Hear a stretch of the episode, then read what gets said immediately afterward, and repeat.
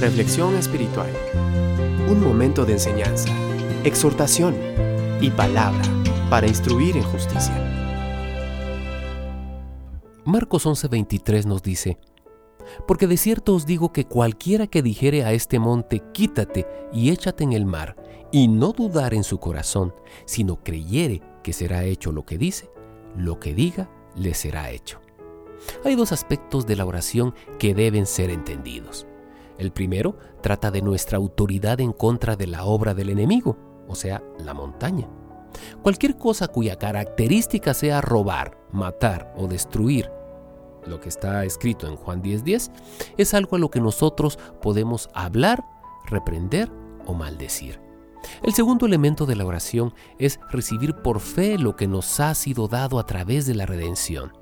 La sanidad es nuestra, la paz es nuestra, la provisión es nuestra, el gozo, la protección, etc.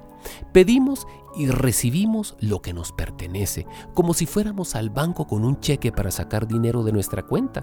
Sabemos que el dinero está en el banco y que el cheque ha sido extendido en buena fe sin dudar. Esta es una buena descripción de pedir en fe.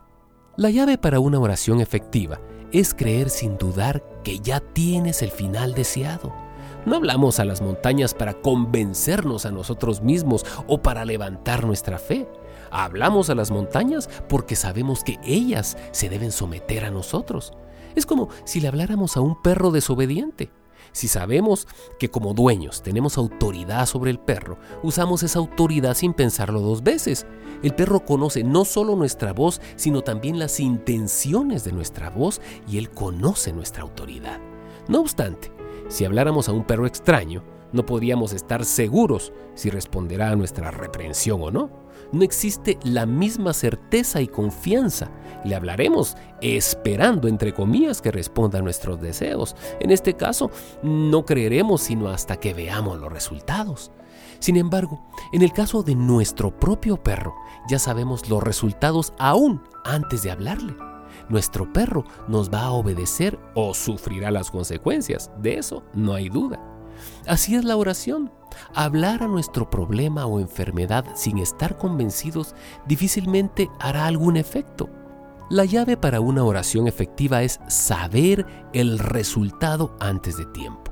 Estamos tan convencidos de la voluntad de Dios, de nuestra autoridad en Cristo y del resultado final, tanto físico como espiritual, que hablarle al problema es solo la pieza final del rompecabezas. La oración pone en movimiento aquello que ha sido asegurado en el Espíritu. Por tanto, debemos pasar el tiempo necesario en la palabra y en la oración hasta que la seguridad se haga manifiesta en nuestro corazón. No hay una fórmula especial para esto, es el fruto de una relación con Dios a través de su palabra, lo que nos trae a un lugar de plena confianza, fe y autoridad a través de Jesús. El área final a ser considerada es la de dar gracias. Puesto que ya sabemos que la respuesta ha sido recibida, la seguridad de la fe estaría en dar las gracias aún antes de la manifestación de la respuesta. Una vez que ya sabemos que somos sanos, damos gracias a Dios. Alabanza y acción de gracias son poderosas armas para poder apresurar la manifestación a nuestra respuesta.